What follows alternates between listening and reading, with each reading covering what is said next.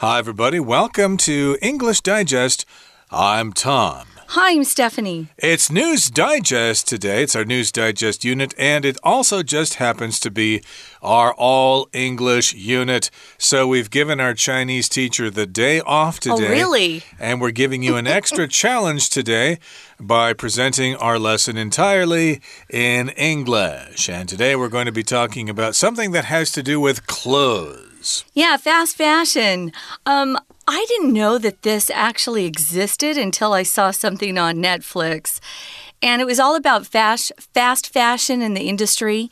And I was um, interested in clothes anyway and fashion. And I watched that and I was horrified at the, the just the piles of clothes that were being thrown out and turning into garbage and how it was affecting some of the poorer countries in particular. So we're going to talk about that. Indeed. People are so vain. They want to look different every day. They're not boring like me. I've got the same shirts that I bought maybe 10, 20 years ago. Yeah. They still fit, they're still clean, so I still wear them. But uh, evidently, lots of people like to have new outfits every day, and that is causing some problems with fast fashion. So let's talk about some of the problems associated with fast fashion. Let's read the entire contents of today's lesson now, one time. Consumers of fast fashion don't think about the consequences of low cost clothing, but the fact is that these costs are invariably paid by someone or something that can't advocate for itself. The cheap labor of children lowers the cost of clothing, as do irresponsible manufacturing practices. Furthermore, when too much clothing is produced, it gets discarded in a way that can harm the environment. One desert in Chile is a perfect example. Approximately 39,000 tons of fast fashion merchandise are dumped in the Atacama Desert each year. The Chilean market has a strong appetite for cheap textiles, but even its rampant consumerism can't absorb all of the unwanted inventory of American and European clothing stores. Every year, about 20,000 tons of the 59,000 tons of unwanted clothing that arrive in Chile are snapped up for resale domestically. Some of that gets smuggled to other Latin American countries. However, the remainder gets piled up in the driest desert in the world. The arid climate combines with the chemicals in the clothes to keep the unwanted garments from biodegrading. If we don't want to see a new mountain range of worthless clothes rise up to rival the Andes, what can we do? As consumers, we can make our opinions known through what we purchase. If enough people decline to buy fast fashion, companies will eventually get the message. However, a problem of this magnitude requires similarly large solutions, a few of which are already in action. Since 2018, Ecofibra has been recycling clothing into insulation panels. In 2019, Ecocitex opened to turn discarded clothes back into useful commodities like yarn. These companies prove that no matter how dreadful a situation may seem, there is always hope for change. Okay, guys, let's look at the title first. It says Fast Fashion Leaves Unwanted Clothes High and Dry. There's actually a little uh, saying in this title that we use. If you leave someone high and dry, it just means you abandon them. Maybe you were supposed to meet someone and they didn't show up and they had a car. They were going to be taking you around and it kind of left you high and dry. So if you're high and dry, it just means you're in a bad situation. Maybe you're deserted, stranded, or really in a distressing situation. Well, fast fashion is leaving unwanted clothes high and dry. So uh, we've got a lot of uh, clothes that are being bought every single day and uh, discarded quite quickly. Because usually, Tom, you may not know this, but usually these clothes that are made, um, fast fashion clothes that are made, they're not made very well. They're not made to last a long time. So they are uh, made out of fabric that can be easily produced, sewn quickly, and so that uh, when people toss them out after a season of wearing them, they don't feel so guilty because they didn't spend much on them. So, here in the first paragraph, it says Consumers of fast fashion don't think about the consequences of low cost clothing but the fact is that these costs are invariably paid by someone or something that can't advocate for itself. So, if you're a young woman living in Los Angeles or Toronto or London, uh, you're more concerned about looking your best. Okay, so you head down to the local fast fashion outlet. There are lots of those kinds of stores. And you just buy whatever you know strikes your fancy you know something that will look good on you. And you don't really care what it's going to do uh, to someone else or what it's going to do to the environment. It's just a shirt. How can that harm the environment? How is that going to kill fish in the ocean or something like that? That's ridiculous i want this shirt and nothing's going to stop me from getting it but still we do have consequences of low cost clothing if you produce things that are low cost uh, you produce other kinds of problems, and those are the consequences. Uh, probably uh, the companies that produce these clothing items will pollute the environment. Uh, they'll use lots of acid uh, chemicals and things like that that will go into the environment. And then, of course, I think what we're mostly talking about is the fact that when you wear this item, you just throw it away and it ends up in a landfill. That's the biggest problem. Uh, but there are many problems associated with fast fashion. One of those very popular chain stores that sell fast fashion clothing is right here in Taiwan and it's called Zara. Zara and H&M. Uh, those are both examples of some stores that sell fast fashion. Um, before we move on, let's take a look at one of these vocab words. Invariably. Invariable is the adjective form. This, of course, is the adverb. Invariable uh, means something that is uh, not changing or even capable of change. It stays the same. So it's not variable. Remember the prefix in. In means the opposite. So invariable. So it's not variable. And here we've got an adverb invariably, just means always. So just remember that always. Yep, in every case, uh, in every occasion, etc., a similar word would be inevitably, but that means finally and in the end. And another similar word word would be unavoidably. So that's something you can't avoid. And so it invariably is paid, the price is paid by someone or something that can't mm. advocate for itself. Uh, that would be someone who works uh, in a factory and they're just common laborers and they can't really advocate for themselves. Uh, advocate here, that's a verb. Uh, that just means to try to campaign for your rights, to try to uh, make your life better. And uh, you know you do that through the government or something like that. You you know write letters to your congress congressperson or whatever, and you can't advocate for yourself, you can't support yourself, or can't um, try to get some political support for yourself. And advocate is the noun, advocate is the verb. And notice the difference in pronunciation pronunciation is not the same. So, yeah, advocate. You're supporting a cause, you're arg arguing for a cause or a policy. But a lot of these people that are involved with fast fashion, that are suffering the consequences, they can't advocate for themselves. Maybe they don't have enough power. No one's listening to them. The cheap labor of children lowers the cost of clothing, as do irresponsible manufacturing practices or processes. So, a lot of these clothes are made in countries that don't have very good labor laws. And a lot of times you'll go into these sweatshops. That's what we call these manufacturing factories that are making clothes like this. And you'll see kids who should be in school, but they're there working hard so they can make a couple of pennies. So, yeah, the cheap labor of children lowers the cost of clothing. It makes it possible for people to go into Zara and buy lots of clothes. They normally couldn't because the clothes would be more expensive if uh, just adults were making clothes. So, furthermore, when too much clothing is produced, it gets discarded in a way that can harm the environment. Oh, that was the worst part of the whole fast fashion documentary I saw. These piles of clothes in poor countries, and I just thought, oh my gosh. They don't um, degrade fast enough. They're not biodegradable like some other things that um, you know, just go back into the earth quickly once we've used them, like food. But uh, they do get discarded in a way that can hurt the environment. If you discard something, you throw it away, you get rid of it.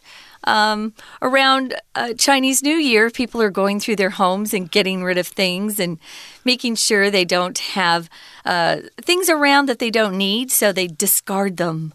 Exactly. That's the verb to discard. And of course, uh, the past tense here is discarded. It gets discarded, or the past participle is also discarded. And these clothes get discarded or thrown away in a way that can harm the environment. Let's give you an example here. It says one desert in Chile, a country in South America, is a perfect example. Approximately 39,000 tons of fast fashion merchandise are dumped in the Atacama Desert each year. So this happens in Chile. Uh, Chile is a hip country as well. The capital of Santiago is a hip place. You got lots of young people there wearing fast fashion. And of course, uh, they wear the shirt once or twice and they get bored of it, so they discard of the clothing. And as a result, lots of that clothing gets discarded into the Atacama Desert. Uh, approximately 39,000 tons of fast fashion merchandise is dumped there every year. Tons are dumped, I should say. That's plural there. Tons are dumped in the desert. So, approximately, they don't really know for sure. There's not someone there standing in the desert counting all the clothes or weighing each bucket of clothing, no. each bag of clothing. So, it's an estimate here. Approximately, more or less, 39,000 tons of this merchandise are dumped in the desert each year. And that's the Atacama Desert, which is in northern Chile. And uh, it's quite dry there, it's quite hot there, and I believe it has a high elevation. And that is related to the title here Fast Fashion Leaves Unwanted Clothes High and Dry, which is a way to describe the Atacama Desert. That's right. Uh, I just wanted to point out you could also use the word roughly. So, approximately, roughly. Uh, those are both good words that are synonyms of each other. And we call these places in America where we take our trash, we actually call them dumps, the garbage dump. So sometimes um, uh, the garbage dump trucks won't pick up everything. And if you have a lot of garbage, you'll just get a pickup or a truck and take it out to the dump yourself. Sadly, they're destroying this desert with all of these clothes that have been discarded. Tom, why don't we take a break here? Mm. And then we'll be back to continue talking about this. But there's no Chinese teacher today.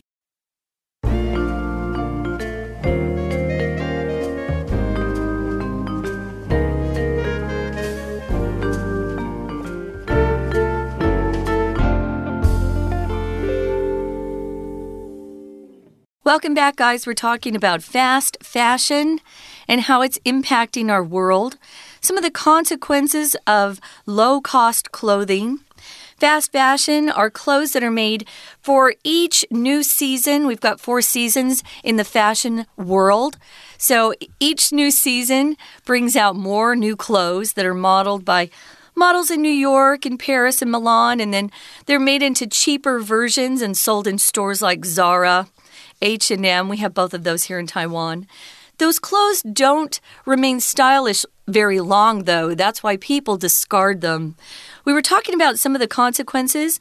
Uh, well, one of the biggest ones is just all of these extra clothes that are being dumped in garbage dumps. Or we talked about one desert in Chile that has a ton of clothes dumped each year.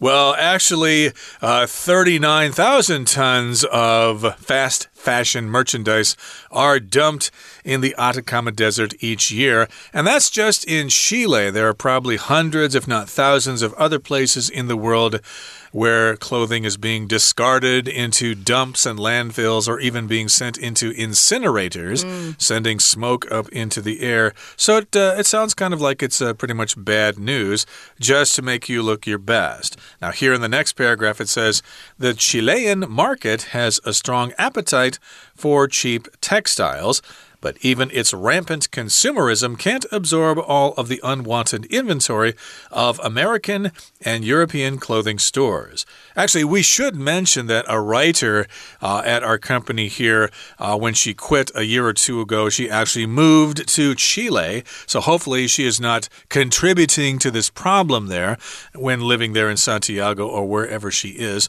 But in any case, here we're talking about people in Chile who buy those clothes, and that's the Chilean market and the market has a strong appetite for cheap textiles. Textiles, or textiles, I think some people say it that way, but textiles is far more common. Mm -hmm. uh, basically, that just refers to anything that is cloth. It could be clothes, it could be other kinds of cloth, like for curtains or or uh, tablecloths and things like that. But uh, for the most part, textiles refers to clothes. Sure does. Yeah, textiles. So you could talk about silk textiles, textiles made in different countries, fabric, cloth are all textiles. Or you could work in the textile industry. Yeah, if you're into textiles, you're going to be focusing more on the fabric or the cloth.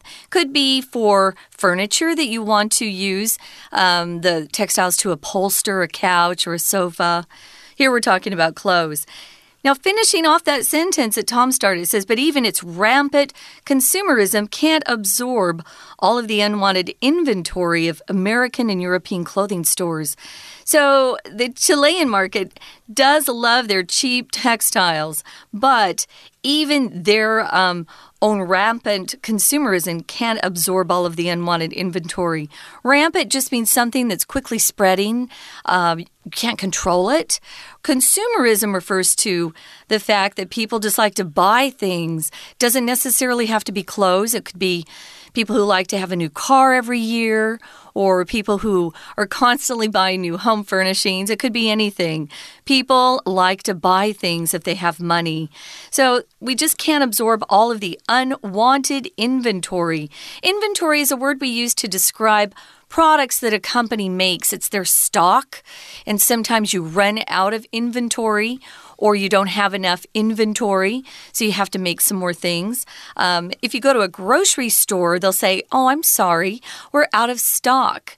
Um, maybe we can give you a rain check. They give you a little coupon to come back and get something at uh, a sales price that they'd been sold out of. They were out of stock.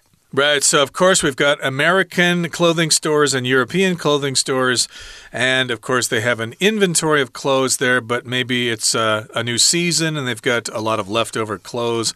Or, of course, people uh, bought clothes there and now they no longer want them. So, they probably try to send them to Chile uh, for people there to buy and to enjoy. But uh, the local market there is just not big enough. They can't absorb all of that clothing. Every year, about 20,000 tons of the 59,000 tons of unwanted clothing that arrive in Chile are snapped up for resale domestically. So, yes, uh, they do uh, resell a certain amount of that inventory in Chile, about 20,000 tons, but unfortunately, we've got three times that amount going into Chile, and uh, of course, two thirds of that is just not going to be purchased by local people. No one's going to want it, so where is all that stuff going to go? Right. So they do get to resell some of this unwanted clothing from America and Europe. But you see here, they've still got 39,000 tons that isn't being resold. Some of that uh, clothing gets smuggled to other Latin American countries. If you smuggle something, you're secretly moving something um, that's probably illegal from one place to another, from one country to another. America, of course, has a lot of uh, people smuggling drugs into the country, but also smuggling people into our country as well who are illegal. So, yeah, that's uh, illegal. If you're smuggling, you better be watching out. The police might be trying to catch you. It says, however, there, um, they've got the remainder of this clothing that uh, not that is unwanted. It gets piled up in the driest desert in the world, and that's that Atacama Desert that we've been talking about. Notice here the remainder. Why would we why would we put a the with remainder for one of our vocabulary words? Well, if you look it up in the dictionary, they actually have the remainder together.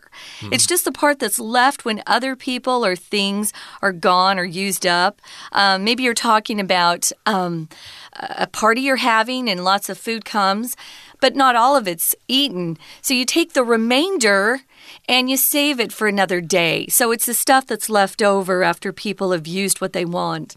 Yep, so yes, uh, local people there in Chile do buy some of that clothing, buy some of the leftovers from those fast fashion outlets in Europe and America, but the remainder of it, about two thirds of it, gets piled up in the driest desert in the world. And that, of course, is the Atacama. Indeed, look that up. It is a very dry desert. Don't get stuck there. You might uh, suffocate to death or you might uh, run out of water and you'll die of dehydration. So do be careful if you are down in that part of the world.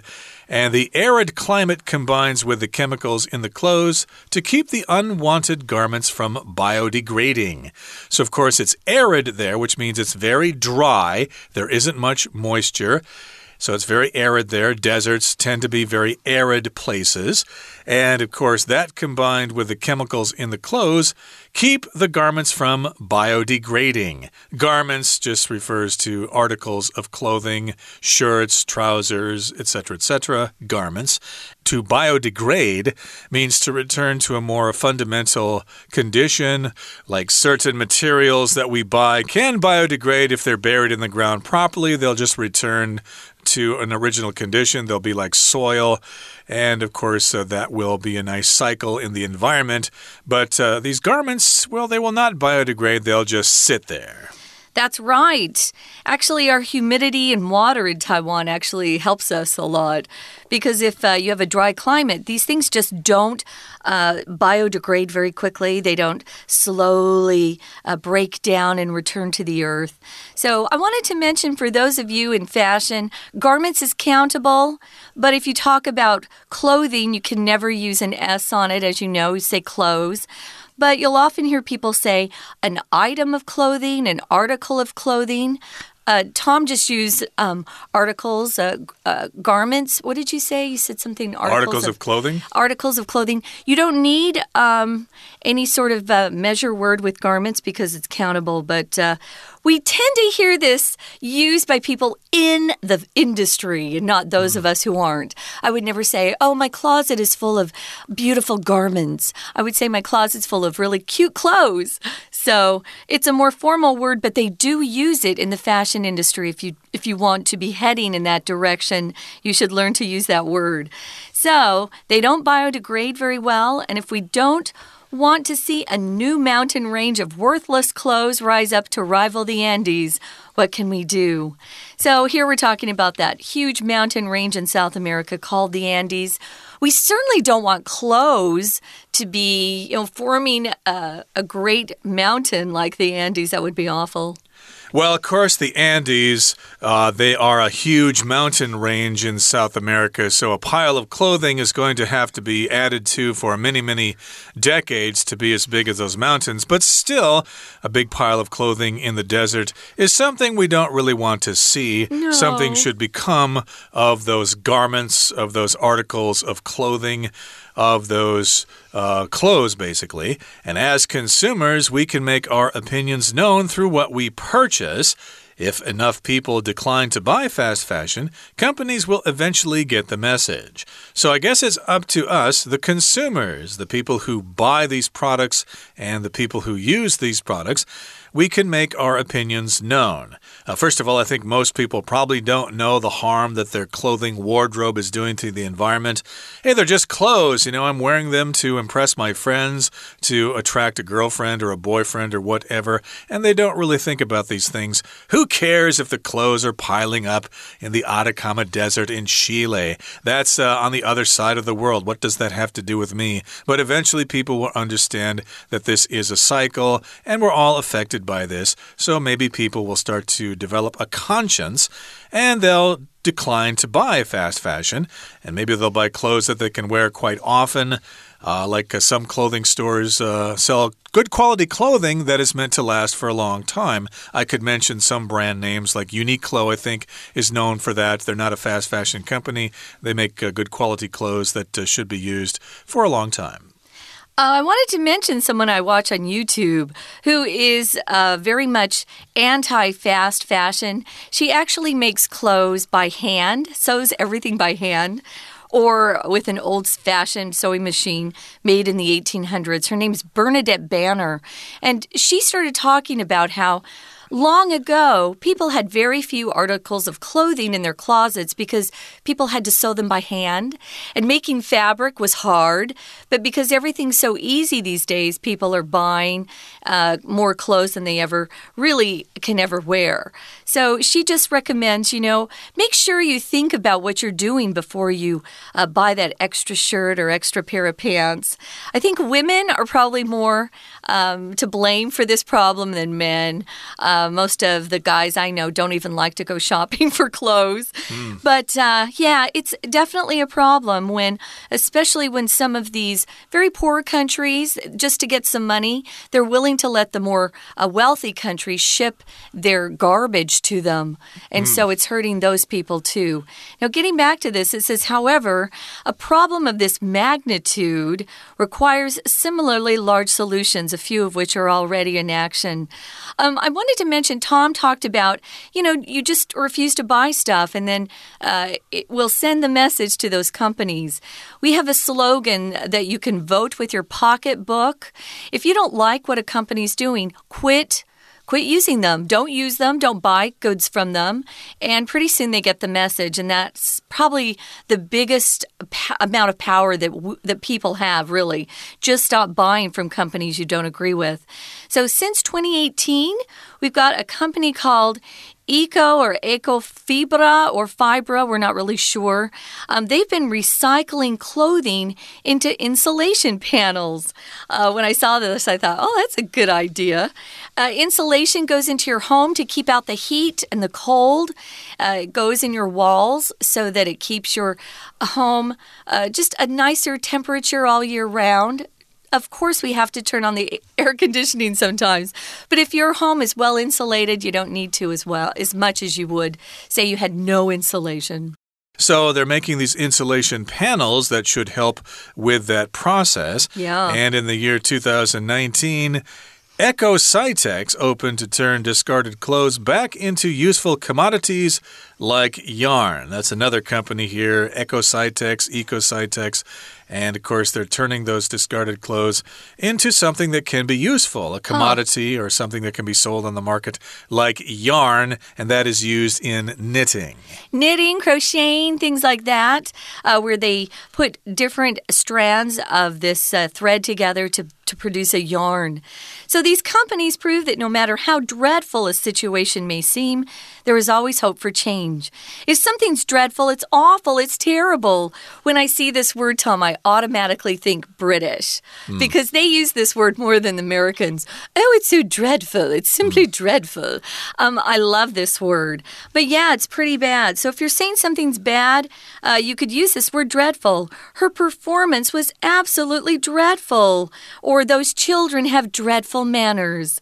So yeah, that's a way to use that word. Um, we do use it in America, but the British love it. So if you're watching British TV or film, see if you can uh, pick that word out. Yeah, a couple years ago, I saw the movie Mamma Mia, and I thought, what a dreadful film. I never want to watch this film again. Okay, that brings us to the end of our lesson for today. There's no Chinese teacher because, as we said at the beginning, it's our all English unit, so hopefully you learned a thing or two about improving your listening comprehension ability and about fast fashion and the downside of fast fashion. And that's it. So, from all of us here at English Digest, I'm Tom. I'm Stephanie. Goodbye. Bye.